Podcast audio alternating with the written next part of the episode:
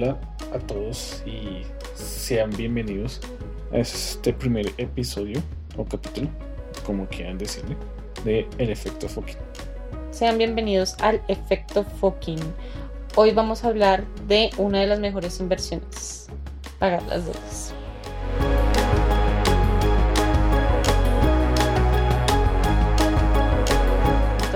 Eh, decimos que es la mejor inversión porque si quieres empezar a invertir y tienes deudas, pues no tiene ningún sentido. Vas a ir pensando en que tienes que pagar y tienes que invertir y tienes que ahorrar y al final no, no encuentras nada, o sea, no hay una ruta eficiente que te permita avanzar. Entonces, pues eh, conseguimos este podcast como una expresión libre de contar nuestras historias y, compartir nuestras experiencias para que puedan ser de ayuda a las personas. Pues desde la perspectiva, pues nosotros somos una pareja y pues eh, tuvimos una situación en la cual pues teníamos bastantes deudas y eso realmente nos quitaba el sueño nos no nos dejaba pensar más allá de tener que trabajar para pagar eh, una tarjeta de crédito, un crédito bancario y caer en eso realmente es muy, muy fácil, ¿no? Porque empiezas que quieres comprar algo que, te ayude a, a prosperar, entonces te endeudas o quieres comprar algo porque tienes que Em, no sé, estar a la moda o, estar dentro de la tendencia y te endeudas y buscas la deuda como ese apalancamiento para decir que tienes una calidad de vida distinta. Te lleva pues a eso. Pero yo creería que no, no es un apalancamiento, porque si fuera un apalancamiento sería más que todo para beneficiar a uno como ayudarlo como para montar un negocio, comprar un inmueble que le genere un ingreso pasivo.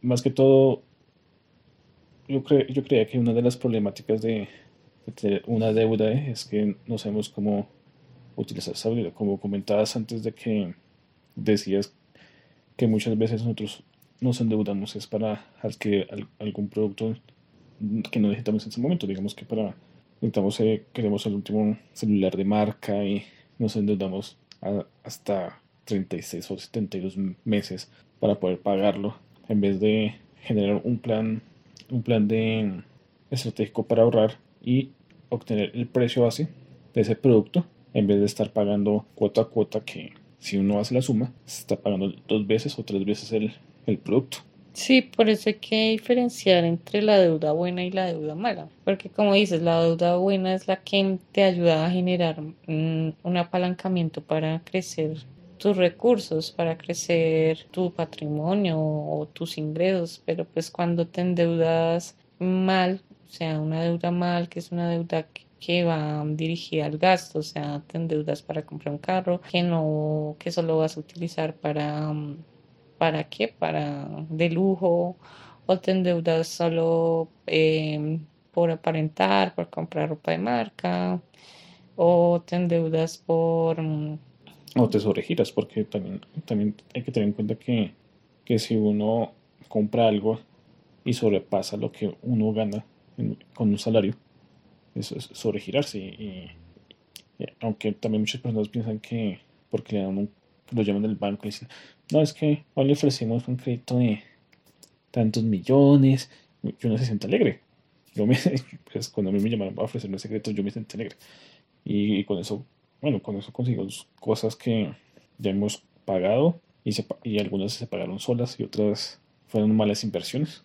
Sí, pero pues ahí lo que, o sea, ese es el error, pensar que que el dinero de una tarjeta de crédito es de uno. El dinero, ese dinero es, si es mal utilizado, puede ser un, la muerte, porque mm, si tú eh, adquieres un crédito con una tarjeta bancaria con un interés tan alto como es lo del mercado, mm, del mercado, esa tasa, pues realmente estás eh, encarcelándote, que estás eh, pagando unas cuotas y encima un interés súper alto y al final pues sí, sí, es como que terminas lo que decías pagando tres o cuatro veces lo que te prestaron. Entonces eso es el negocio, espero, del banco. Y más si, si el enfoque tuyo es comprar solo por, por placer, o sea, un viaje. Bueno, no quiere decir que uno no pueda disfrutar de las cosas, pero como decía Robert aquí ¿qué activo vas a crear que te permita pagar eso? Que ese es el problema. Creer que las tarjetas de crédito son el o, ingreso. O, o cualquier crédito. Cabe aclarar que nosotros no somos expertos. Ninguno de, los dos, somos, sabemos muy poco sobre ese tema. No somos, lo que estamos contando es ex, nuestra experiencia, nuestra evidencia que hemos tenido durante ese tiempo.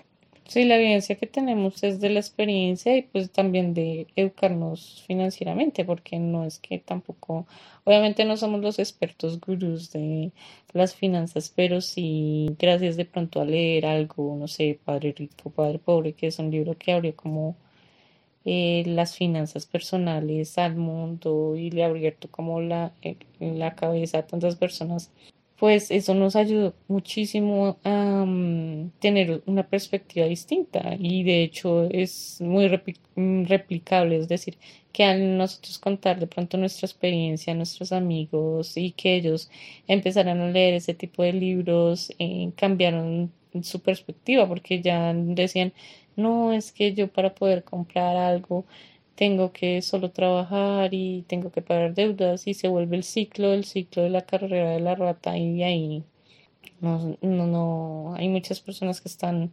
encadenadas a eso y, y de pronto gracias a esa educación que hemos, que no se recibe de pronto tanto en la universidad o, o que no se, se enseña en las escuelas nos abrió la mente a la posibilidad de quitarnos esas de, de la cultura de que tengo que trabajar, pagar deudas, trabajo, pago deudas, trabajo, pago deudas y ver una perspectiva distinta. Entonces, eh, la verdad a mí eh, me da mucha tristeza a veces cuando veo las personas que están encadenadas a las deudas porque pues digamos que mi historia de familia es así, o sea, mis familiares endeudándose y ven solo la deuda como un mecanismo eh, posible, o sea, no hay, mm, porque el enfoque y la cultura está dirigida solo pague deudas, pague deudas y no genera dinero porque no tienen esa conciencia. Eh, es decir, abrir un hueco para, atrapar otro hueco y así eso jamás, uno jamás va a salir de eso. Lo que, lo que hay que hacer en ese sentido es como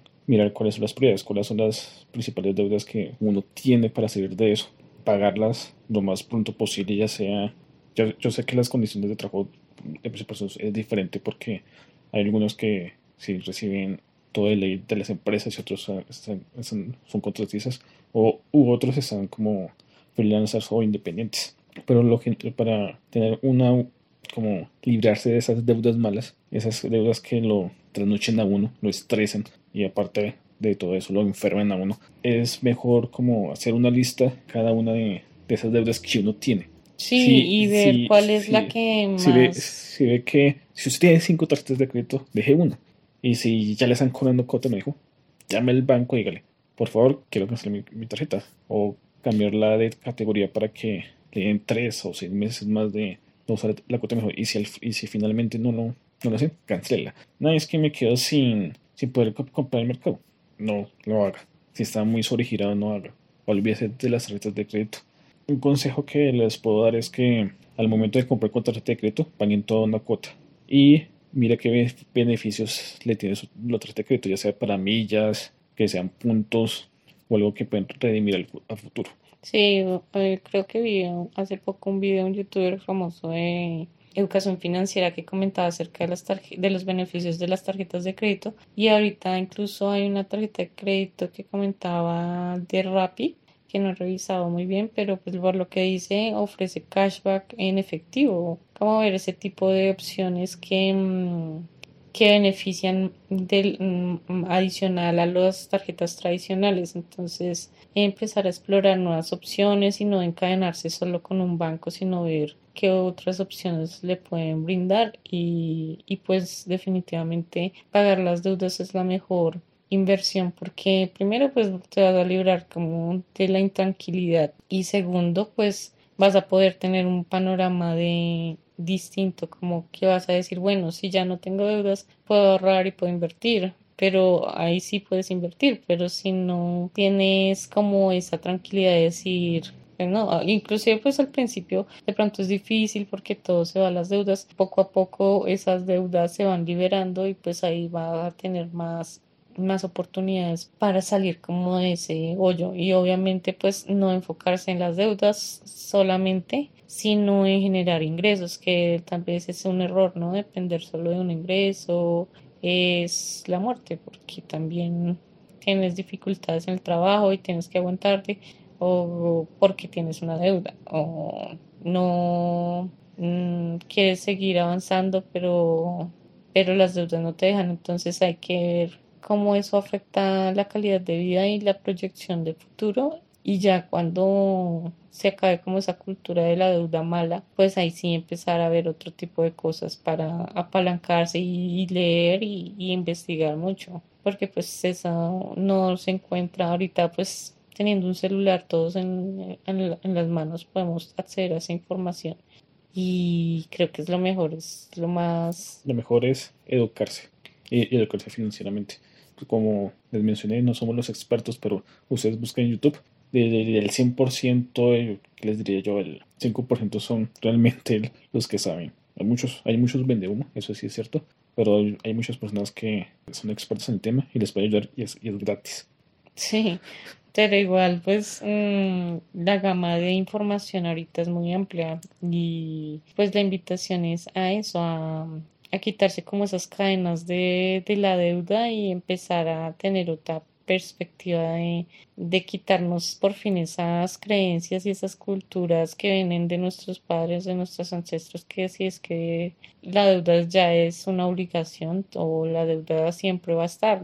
Puede que esté, pero no, no tiene que ser desde el enfoque, consideramos que no debe ser desde el enfoque de la deuda mala, porque eso no lleva a nada. A nada. Y también ten en cuenta que deuda educativa, digamos que se saca un préstamo del Estado o el gobierno. Aquí en Colombia hay una entidad que se llama ICETEX, que es del gobierno, y veces, como decimos aquí en Colombia, le echamos la madre a la entidad por esas altas cuotas de, de, pago y eso. Sí, bueno, desde mi perspectiva en esa época yo pensaba que eso era malo, pero hoy en día me doy cuenta que gracias a eso, y muchos gracias a eso, podemos estudiar una carrera universitaria. En fin de cuentas, eso fue algo bueno. Digamos que, entre comillas, una deuda de inversión, porque pues puede sacar beneficio. El, el hecho es cuando la deuda educativa ya sobrepasa el beneficio o, o el usufructo o el pago que puedes recibir de ella, o sea, hay que ver como el costo-beneficio también de, de, la carrera, porque pues si vas a gastar un montón de dinero en una carrera y no te va a generar una retribución económica que sea equivalente o que por lo menos te pueda apalancar, o sea, es difícil por, por el costo de vida o la devaluación del, de la moneda en, en, países de Latinoamérica. Pero hay que evaluar todo eso finalmente. Pero pues como el mensaje más concluyente es como y las deudas siempre serán la mejor inversión pagar cuando son pues deudas malas que no le producen ningún ningún rendimiento ya las deudas de inversión pues ya eso es otro tipo de, de apalancamiento, pero de momento pues todo lo que tenga que ver con gastos onerosos, gastos que no te van a producir em, dinero, sino que van a sacar dinero de tu bolsillo, pues atentos a eso y, y cortarlo lo más pronto. Exacto. Y bueno, espero que les haya gustado ese primer capítulo, slash episodio. Nos vemos en el próximo. Que estén bien. Bueno chicos, adiós. Se cuidan. Nos vemos. Chao.